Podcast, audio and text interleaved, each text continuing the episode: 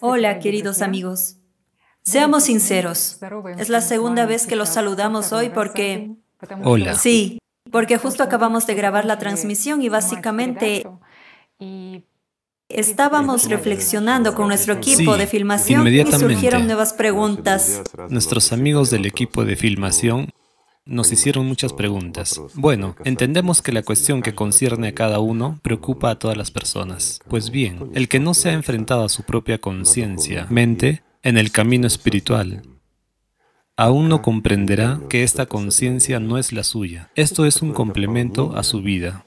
Bueno, no a la vida, sino a la existencia aquí. Y es ese guardián el que se interpone en su vida y en su libertad. Pero también es una buena herramienta si la utilizamos. ¿Por qué?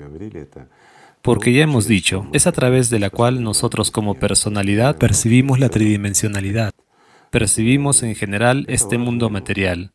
Es importante y necesaria. Por eso Tatiana y yo hemos decidido desarrollar el tema. Igor Mikhailovich, la cuestión que surgió es bastante interesante. Sí, una persona entiende que estas fantasías obsesivas, estados obsesivos son malos y se deshace de ellos. Lo encontramos en diferentes religiones, en el cristianismo y en el islam, y se menciona a menudo en la Biblia, en el Antiguo Testamento, en el Nuevo Testamento, y los santos padres también dicen que es muy importante todo el tiempo tener a Dios en mente, que uno debe dirigir sus pensamientos hacia reflexiones sobre Dios, y aquí hay tal punto una Se paradoja. llama método de sustitución. Sustitución. Sí, ¿Y cómo recordar a alguien que no tiene imagen? Por eso han creado la imagen en el cristianismo. Aunque Jesús estaba en contra de las imágenes, comprendió a qué conduciría. Y el profeta incluso había puesto el tabú Sí. a las imágenes. Y en el Islam se dice que no importa cómo te imagines a Alá, Alá no es así. Amigos míos, hablemos tal cual, ¿sí? Las imágenes, cualquier imagen, no deben interponerse en el camino espiritual. ¿Por qué? Porque la gente se aferra a ellas por medio de pensamientos. Ahora, bueno, hemos tocado el Islam. Es realmente una religión muy buena. Tal vez hablaremos más y diremos cuál es su ventaja. Y la ventaja es realmente grande. Bueno, para mí personalmente, para mi comprensión de esta religión. Sin embargo, ¿qué es lo que ocurrió con ella? ¿Han superado las imágenes en esta religión o no? Una simple pregunta. ¿Acaso la gente no imita al mismo profeta y a las personas cercanas a él, a sus verdaderos seguidores, tomándolos como una imagen para sí mismos? Después de todo, la ropa, los modales y muchas otras cosas más, es decir, todo lo que veían visualmente, comenzaron a transmitirlo a los demás. En otras palabras, para formar una imagen en su vida cotidiana, pero olvidando la esencia. Eso es lo peor, ¿entienden? Quiero decir, imponemos una imagen de cómo vestirnos, cómo lucir y qué debemos hacer, mientras que en realidad son imágenes, son estereotipos. Mientras tanto, perdemos la esencia de cómo ganar vida. Bueno, dije que hablaríamos, pero permítame hacerles una pregunta. Si es interesante, tal vez lo ampliaremos y lo hablaremos con ustedes. Amigos, díganme por favor, ¿cuál es la diferencia radical entre el Islam y el cristianismo? Es una buena pregunta. Es buena. Espero que nuestros amigos conozcan la respuesta y nos escriban. Es una buena pregunta interactiva Sí. y probablemente le pediremos a usted explicaciones Hablemos más si es tarde. interesante. Quiero decir de inmediato, la diferencia es muy grande en el plano espiritual. Subrayo, en el plano espiritual. Y es muy importante para el mundo espiritual y para cada seguidor, un seguidor real, verdadero, que sigue al profeta. Igor Mikhailovich, si volvemos al Islam, hay un hadiz interesante en el Islam. Dice que una persona debe pensar en Alá, que debe hacer la dua y demás. Y de esta manera puedes ponerte del lado de Dios, del lado de Alá. Y Él te protegerá. Si lo haces correctamente, si lo realizas correctamente, entonces naturalmente vas al lado de Dios, al lado de Alá mismo, y quedas bajo su protección. Es cierto. ¿Cómo lo percibe mucha gente? Si vas por ahí repitiendo una serie de palabras para ti mismo todo el tiempo, como un mantra, que te resulta tan aburrido para ti que te olvidas de él, pero haces los rituales apropiados que te han dicho que debes hacer. Dices las palabras que te han dicho. Amigos míos, seamos sinceros, ahora me dirijo a los musulmanes, pero sean honestos, amigos. Cuando hacen el namaz, ¿qué pensamientos tienen en la cabeza? ¿Y qué hay en su alma en ese momento? Solo no mientan, no cuenten, no se exalten a esas alturas en las que quieren que los vean sus amigos y vecinos. Sinceramente, no hace falta que me lo digan a mí, díganselo a sí mismos. Sé lo que están pensando muchos de ustedes. Y ese es todo el fenómeno, ¿ya ven? Que incluso repitiendo lo mismo como un mantra, no nos liberamos del shaitán. Y de hecho, es una práctica, es como la práctica de la oración de Jesús en el cristianismo. Y aquí el sikr, esta práctica. Es lo mismo. Y aquí el sikr, sí, al hacerlo, la persona obtiene la libertad espiritual, se obtiene la vida. Es un camino largo, serio, lleno de verdadera lucha. Cierto. No todo el mundo puede hacerlo, pero es una buena manera de hacerlo. Es interesante que el profeta Mahoma se menciona que ha llegado al loto porque ha pasado los jardines del Sikr. ¿Ves? Y aquí estamos tocando el loto del límite más lejano, ¿sí?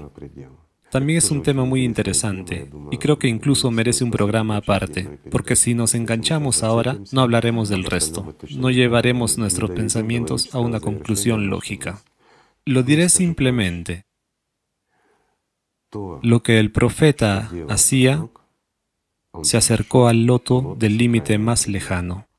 Amigos míos, para que quede claro, desde la antigüedad ha habido dos prácticas, una la del loto y otra la del círculo. Nada más. Estas son las prácticas básicas que, bueno, digamos, a través de las cuales un gran número de personas han encontrado la vida y la libertad. Nadie es una excepción. Y el más grande de los hombres, el profeta Mahoma, también pasó por prácticas espirituales y mucho del mismo Islam habla de la práctica, no de la oración, no del ritual, sino de la práctica. La práctica espiritual es la práctica espiritual. Es la aplicación práctica de las habilidades espirituales en el camino de convertirse, digamos, en un ser humano como personalidad y más tarde como ángel. Y aquí el loto del límite más lejano es la transición de una persona que pretende ganar la vida a una persona que gana la vida. Y aquí se dice claramente, y fue dicho y contado por el propio profeta, y habló claramente del loto del límite más lejano. Demuestra que uno ha estado haciendo la práctica espiritual apropiada. ¿Por qué? Porque cuando uno va y hace la práctica del círculo es completamente diferente. Bueno, de nuevo, si ahora nos topamos con... Bueno, disculpen amigos. Bueno, si ahora nos topamos con la práctica del círculo, entiendo que hay intereses. No lo hemos contado bien. Vamos en el siguiente programa. Bien, bien. Ahora nos alejaremos de nuevo de eso, de lo que hemos empezado, y no revelaremos ni lo uno ni lo otro. La práctica del loto, de la que se puede hablar eternamente, es una práctica que no se puede comprender del todo, pero que lleva justo al último límite, es decir, al último límite de la persona como aspirante para la vida. Pero cuando la persona adquiere la vida, esta práctica se prolonga hasta el infinito. Aquí también puede haber muchas preguntas, lo entiendo. Sobre la Hablaremos de ello más tarde. Lo más interesante, usted ha dicho con razón que en el cristianismo existe la oración de Jesús. Ciertamente. Y también está la recitación del nombre de Dios. Claro que sí. Que esta fórmula de oración se recita e inmediatamente se recita de oído y luego te vas y lo haces sin lenguaje. Cualquier práctica. Subrayo. Ha habido antes tales prácticas, ¿sí? Si tomamos el zoroastrismo y otros, es lo mismo, no hay nada nuevo. Se trata de una especie de sustitución, sintonía y similares. Así que es más largo. Es, digamos, lo mismo que el círculo, lo mismo que el loto. Después de todo, las mismas herramientas se utilizan en la práctica. ¿Con qué fin? Una persona tiene que liberarse, afinarse de alguna manera. Tiene que expulsar de sí mismo todo lo que no es bueno. Dejar solo el nombre de Alá y querer y esforzarse por él. Sí, hasta que nazca en él el amor y ese amor se convierta en vida. Bueno, solo estoy diciendo eso. ¿Acaso la oración de Jesús no se realiza de la misma manera que esta práctica? Sí. Es lo mismo, y aquí solo hay Y lo epítetos. principal que tiene que realizarse constantemente. Por supuesto. Jesucristo es percibido como Dios, como el mundo espiritual, y a través de él el camino a la vida. En este caso, a través de Alá, ¿sí? Así que la esencia y el significado es el mismo. La obtención de la vida eterna y la liberación del poder de Satanás sobre la persona. Eso es lo principal. También me gustó mucho que la reunión del Sikr se llamara la reunión de los ángeles, Sí. mientras que una reunión del Shaitán es una reunión de habladores ociosos, charlatanería ociosa, y uno debe elegir, decidir en qué reunión quiere participar. Y la persona elegía, sí, estar. Y eso es correcto. Y hay muchas cosas realmente, digamos, muy sutiles y serias de los practicantes del Islam. Igor Mikhailovich, bueno, aquí hay una cuestión. Si hablamos de la reunión de la charla ociosa y similares, porque aquí tocamos el tema de parecer más que ser. También, ¿cuál es el motivo? Y también uno de los peores pecados, ¿sí? El pecado más terrible. Por cierto, aquí hay una pregunta. ¿Por qué estos hechos se consideran incluso un pecado mayor Que matar a un que inocente. matar a un inocente? Solo a un inocente. ¿sí? Inocente. Bien, amigos. Esto también es un punto serio y mucha gente no lo entiende. ¿Cómo? Matar a una persona es un pecado mortal. Sí, un pecado. Has tomado la vida de alguien que no puedes recuperar. Bueno, eso es lo peor que puede hacer una persona, al parecer. Pero puede hacerlo aún peor. Cuando una persona acude a la religión, por ejemplo, y es algo que todos los sacerdotes de hoy deberían pensar, se pone una túnica de sacerdote, dirige una masa de gente. No es solo un trabajo.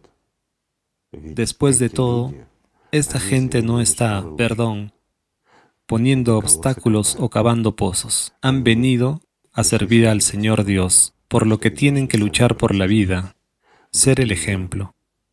Un ejemplo constante. Tienen que ir a Dios, y entonces la gente lo sigue.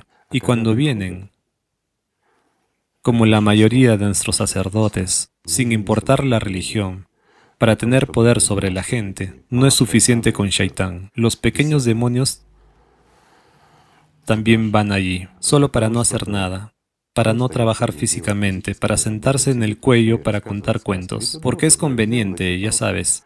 Leíste, te enseñaron, fuiste a la academia de la verborrea y le cuentas cuentos a la gente, sin entender lo que dices y lo que haces, a quién sirves.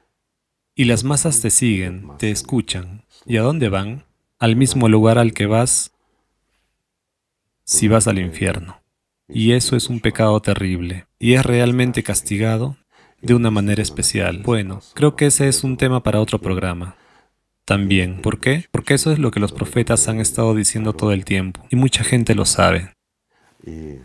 ¿Has pensado alguna vez por qué algunos sacerdotes están especialmente, diría yo, deprimidos por su futuro, aunque pretenden ser piadosos?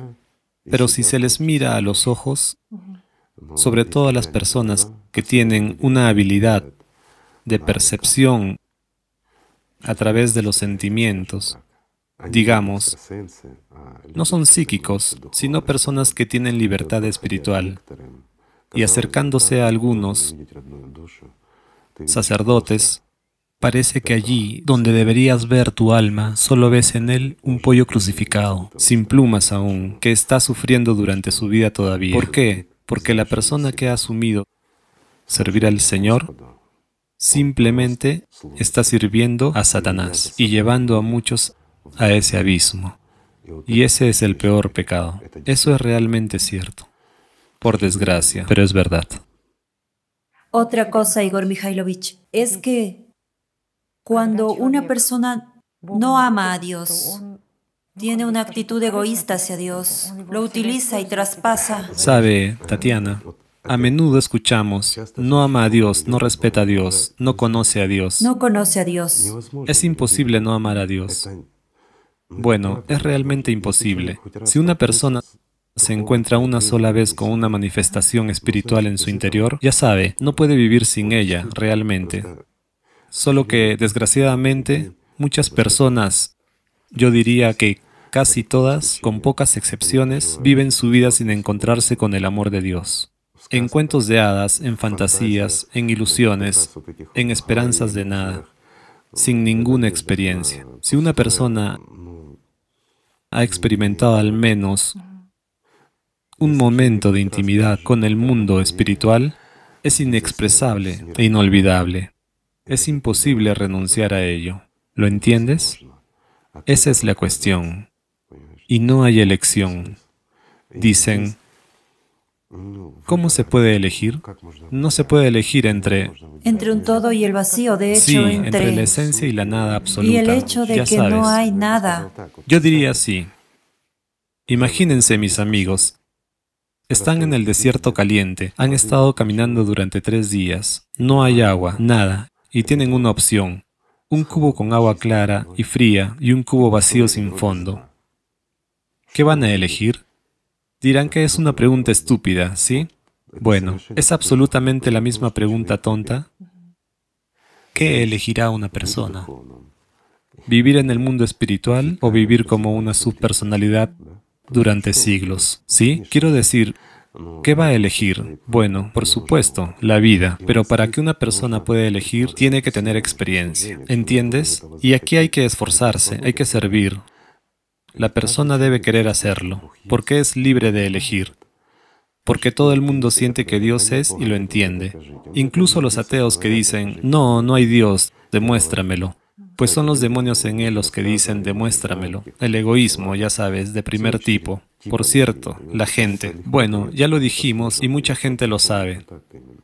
Los que conocen a Latra, hay cuatro tipos de personas en total, ¿saben? A algunas personas les resulta fácil, a otras les resulta difícil tener contacto espiritual, pero si una persona lo ha experimentado al menos una vez, no es cuestión de elegir, pero la conciencia funciona. Incluso cuando la gente se encuentra realmente con el amor espiritual, digamos, no hay otra palabra para ello, con las manifestaciones del mundo espiritual, este contacto, este sentimiento, entonces a menudo la conciencia se abalanza. Es decir, el demonio se ensaña con esa persona y la distrae, la martillea, le dice que es una ilusión, te la has metido en la cabeza, ya sabes. Una persona realmente hablando con usted en las emisiones anteriores, hay placebo y nocebo allí. La conciencia mente puede inventar cualquier cosa crear reacciones químicas. Una persona puede sentir algo a nivel físico, a nivel físico, sí, estoy de acuerdo amigos, pero cuando sientes como personalidad, no solo la libertad, la libertad de la conciencia,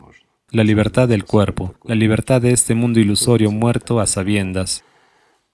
Y cuando sientes el verdadero amor de Dios, es imposible confundirlo o sugestionarlo. Satanás no es capaz de dar eso a una persona, solo Dios es capaz de dar algo así. Incluso aquellos a los que se les aplasta la conciencia, en su alma siguen aspirando. ¿Cómo se manifiestan estos tipos en el camino espiritual? Siguen siendo una personalidad, se esfuerzan por el mundo espiritual. Lo único es que si tal vez que tengan una posición débil, tal vez sea difícil para ellos. Y aquí llegamos de nuevo a los cuatro tipos de personas, ¿sí? Bueno, Digamos que las posiciones de partida son las mismas para todos. Todo se equilibra. Hay una personalidad fuerte hay una personalidad débil. Y aquí la noción de personalidad fuerte y débil refleja la capacidad de la persona para lograr más rápidamente, digamos, el amor de Dios. Pero cuando nace la personalidad, nace la conciencia secundaria. Y siempre está aquí, la posición inicial, es la misma para todos. Todo es justo, sí.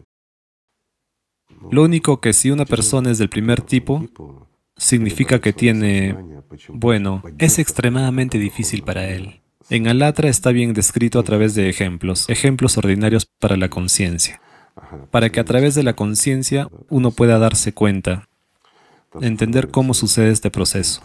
Es difícil para el primer tipo superar su conciencia. ¿Por qué? Porque el apoyo desde el mundo espiritual es más débil. A ella como personalidad le llega menos luz en comparación con el cuarto tipo, ¿sí? Que es allí donde brilla un farol. Es más fácil para ellos, viven con ello. Y también la conciencia es fuerte, lo puede convertir todo y utilizarlo en una dirección completamente diferente. No es fácil oponerse al shaitán fuerte, digamos, porque si la personalidad es fuerte, entonces el shaitán dará un demonio de igual fuerza como contrapeso. Pero si el cuarto tipo entra en el camino espiritual, es fácilmente derrotado. Bueno, sabes, francamente hablando, basado en la práctica, sí, es genial cuando los ángeles despiertan, pero aún mejor cuando esos ángeles se quedan para servir al mundo espiritual, aquí. ¿Por qué? Bien, de acuerdo, nosotros como humanidad necesitamos ayuda y cada uno de nosotros necesita ayuda. Todo el mundo quiere apoyarse en el hombro de alguien y todo el mundo quiere estar, digamos, en tiempos de necesidad, cubierto por el ala amorosa de alguien. ¿Verdad, amigos? Para eso están los ángeles. Y cuando una persona acaba de salir y ya se ha escapado, y conocemos a esas personas, nos alegramos por ellas, pero estamos tristes. Es triste que si todos huyen, bueno, ¿dónde están los amigos? Los que van a ayudar? Hay mucho que hacer. Por eso el cuarto tipo es tan, ya sabes. Ha dicho que como Igigi. Bueno, pero como ayudantes. En el otro extremo del universo. Como Igigi, ¿verdad? Son rápidos. Como. De hecho, recuerdo que una vez usted mencionó que definitivamente no es tan fácil para aquellas personas que se convierten en ángeles permanecer en este mundo, pero también necesitamos esas nueces duras que son presionadas por el sistema, porque recuerdo muy bien la frase de que mientras el sistema aplasta una nuez, no presiona las uvas. Cierto. Y se entiende que sí, el sistema seguramente aplica más esfuerzo para aplastar esa nuez dura, esa gente fuerte. Sí. Pero gracias a eso las uvas se conservan. Los que están alrededor, la presión es cierto, la presión se reduce sobre ellos y las uvas permanecen. y cuanto más de esa gente se quede, cuanto más fácil es para la gente en este mundo. Más fáciles para las uvas. Sí, por supuesto. Pero las nueces duras son aquellos amigos míos que pasan por el fuego y el agua por la lucha en su interior. Cuando una persona está siendo atacada muy intensamente, cuando comprende y mira a los ojos de Shaitán y se da cuenta de que Shaitán le está venciendo ahora. Sin embargo, siente que este es Shaitán, entiende que está enfrentando a Satanás mismo, pero también entiende que puede vencerlo, incluso si él, ya saben, como en el boxeo, cae en un par de rounds pero en el tercer round gana. Lo principal es la victoria. Ese es el punto principal. Así que de esa Como gente... Usted ha dicho, la guerra más maravillosa no es cuando estás en la confrontación y en los tormentos, sino por supuesto, precisamente en el amor, amor por el mundo espiritual. cuando ganas a través del amor por el mundo espiritual y no en una pelea de golpes. Es imposible medir tu fuerza con el que tiene el poder de todo el universo. ¿Cómo medirías la fuerza con Satanás? Pues es la soberbia. Por cierto, en el video anterior hablamos de que es imposible vencer a las imágenes a Shaitan y a la imaginación en el plano de la Por conciencia. supuesto, es imposible, claro. Siempre se ha dicho que cualquier queja sobre las condiciones y las penas en la vida solo lo Al fortalece. No hable 100%, en su porque, amigos, déjenme darles un ejemplo sencillo. Imaginen que hay dos balanzas, ¿de acuerdo? Tienes arena, ejemplo, o monedas. Tomemos las monedas. Las monedas son más apropiadas, ¿de acuerdo? Monedas de oro. Muy bien, que sean monedas de oro. Piden monedas de oro. Vamos, amigos, no piezas, solo monedas de oro. Ya saben. Bueno, hay balanzas y hay monedas de oro. Tu salvación espiritual está en una balanza, mientras que en la otra hay una ilusión que te llevará al infierno. Entonces, ¿dónde vas a poner las monedas? Ciertamente, en la salvación. Ciertamente, en lo espiritual, es correcto. Mientras que si tienes un pensamiento impuesto en el que sigues poniendo atención y no lo pones en lo espiritual, ¿a dónde llegarás? ¿Qué lado se sobrepondrá? Esta es exactamente la balanza. Todo es muy simple. Cuanto más milisegundos de tu vida, cuantas más migajas de tu atención inviertes en una ilusión vacía, menos inviertes en la vida. Mientras que la vida es el amor de Dios. Esto es muy sencillo. De hecho, sabes, el camino más simple, más digno, más hermoso y más deseable es el camino hacia la vida. Es cuando una persona camina a través del amor de Dios, a través del contacto con el mundo espiritual. ¿Qué puede ser mejor, amigos? En mi opinión, nada. El profeta dijo que el que realiza la práctica del zikr y está siempre en contacto con Dios se diferencia del que no lo hace, como el vivo se diferencia del muerto. Una persona que incluso realice el zikr de verdad, no solo murmurando la oración delante de la gente, sino de verdad, desde su alma, ya está en las olas de la vida. La vida ya se genera en ella es un proceso de generación. En cuanto al que vive de sustituciones y de ilusión, no sé, de egocentrismo, independientemente de dónde vaya y de lo que haga, sí, puede visitar lugares sagrados, conseguir un prefijo para su nombre, pero por dentro está muerto. Entonces, ¿quién se destaca? Lo diré de forma sencilla. Un pastor que está sentado en lo alto de las montañas y no se comunica con nadie excepto con Alá en su interior, o un hombre que ha erigido muchos templos y ha caminado alrededor de la cava muchas veces, pero por dentro está muerto, ¿quién es mejor? ¿A quién ayuda Dios y a quién protege? Y ahora volvemos al mismo punto, que Dios... ¿Cómo entrar en el territorio de Dios para que Él te proteja? Así es. ¿Y qué significa Dios te protege? Porque, ¿qué promete nuestra conciencia consumista? Si estás en el camino espiritual, Dios te protegerá en todos tus asuntos, resolverá todos tus problemas de salud, todos tus problemas financieros y, por supuesto, tus problemas de amor, porque seguramente todo el mundo debe amarte. ¿Qué más hay en tu lista de deseos? Poder. Oh, poder. Tal vez algún tipo de dominio intelectual. Bueno, para tener dominio intelectual hay que estudiar. Pues sí. Ya sabes. En este caso es poco probable. En, los pensamientos. en cuanto al poder, sí, eso es seguro. Ganar un debate, ¿sabes? Dios es tratado como un genio. Él debe hacer todo esto en lugar de ti. Amigos míos, les voy a decepcionar. Cuando realmente te embarcas en el camino espiritual, y empiezas a tener un contacto pleno con el mundo espiritual, cuando envías el amor y recibes mucho más de él a cambio, entonces es cuando Alá empieza a protegerte contra los demonios dentro de ti. Solo cuando estás decidido, cuando tienes confianza y cuando lo mereces. Pero Él no se ocupa de tu vida cotidiana. Dios es el Señor de todo. Perdón. Él es el Dios de la vida, y no es su trabajo limpiar el desorden en los establos. Esta es una ilusión inevitablemente muerta donde existimos. Entonces, ¿va a arreglar Dios alguno de tus asuntos aquí, en lugar de ti, o va a ocuparse de tu cuerpo inevitablemente muerto? Saben, aquellos que son practicantes Aquellos que realmente alcanzaron la salvación espiritual sabían y entendían eso. Han estado hablando de ello desde tiempos inmemoriales. ¿No es así? Sus cuerpos estaban enfermos y sus condiciones no eran buenas, pero siempre estaban felices y alegres. Si fuera como te dice Shaitán, que Dios te debe y debe cumplir, entonces todos los que han alcanzado la libertad espiritual vivirían en palacios. ¿No? Y serían reyes, ¿no es así? Bueno, recordemos a Jesús, el rey de reyes, ¿no? Pero como la conciencia estuvo confundiendo a la gente, he recordado un poco y hemos pasado a este tema. Es una historia impactante, Igor Mikhailovich. Pero es veraz. Incluso la entrada de Jesús en Jerusalén. Después de todo, tanta gente lo saludó con tanta solemnidad, con tanta exultación. Como a un rey rey. Sin embargo, más tarde ellos mismos, Pasaron cinco días y la gente crucifícalo. cambió. ¿Has pensado por qué todo cambió tan drásticamente?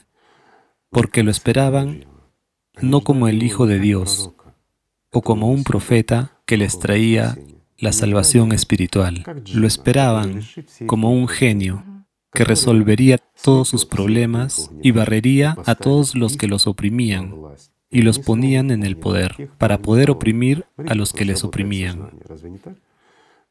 Miren cómo funciona nuestra conciencia. ¿No es así? Bueno, Que les liberara de la opresión política. también querían que hiciera Usted tiene milagros razón, sí. y resolviera todos sus problemas. Usted lo ha dicho bien, los profetas vinieron para algo más grande, para salvar a todas las personas. Por supuesto. Salvarlos de la ignorancia y la Que ira. resolviera Sí. sus problemas de salud, les diera dinero, los dotara de poder, etc. Por supuesto, ¿qué hicieron? Dieron conocimiento, Sí. trajeron aquí el elemento de la vida, mostraron a cada persona cómo volver al hogar, cómo llegar a ser vivo. Ese es el valor más alto que puede haber. Vinieron aquí para salvarnos, amigos, para darnos vida y no para, bueno, aquí de nuevo, para qué comprensión de lo que es la vida tenemos en la conciencia. La vida significa una buena casa, un buen trabajo, un buen estatus en la sociedad, un salario. Circunstancias que siempre te satisfacen. Sí, exactamente las Por externas, pero supuesto, eso. exactamente. Fíjate, es como Shaitán ha tergiversado en nuestras cabezas lo que es la vida. Pero la vida no es eso, esa es la verdad. Saben, me da miedo incluso tocar ciertos temas porque Shaitán puede fácilmente manipular esto y cambiar su entendimiento, amigos. Aunque estos son temas muy verdaderos y justos, lo que consideramos valioso no tiene ningún valor en comparación con tu vida, la verdadera vida, esa vida que nunca termina. Esa es la cuestión.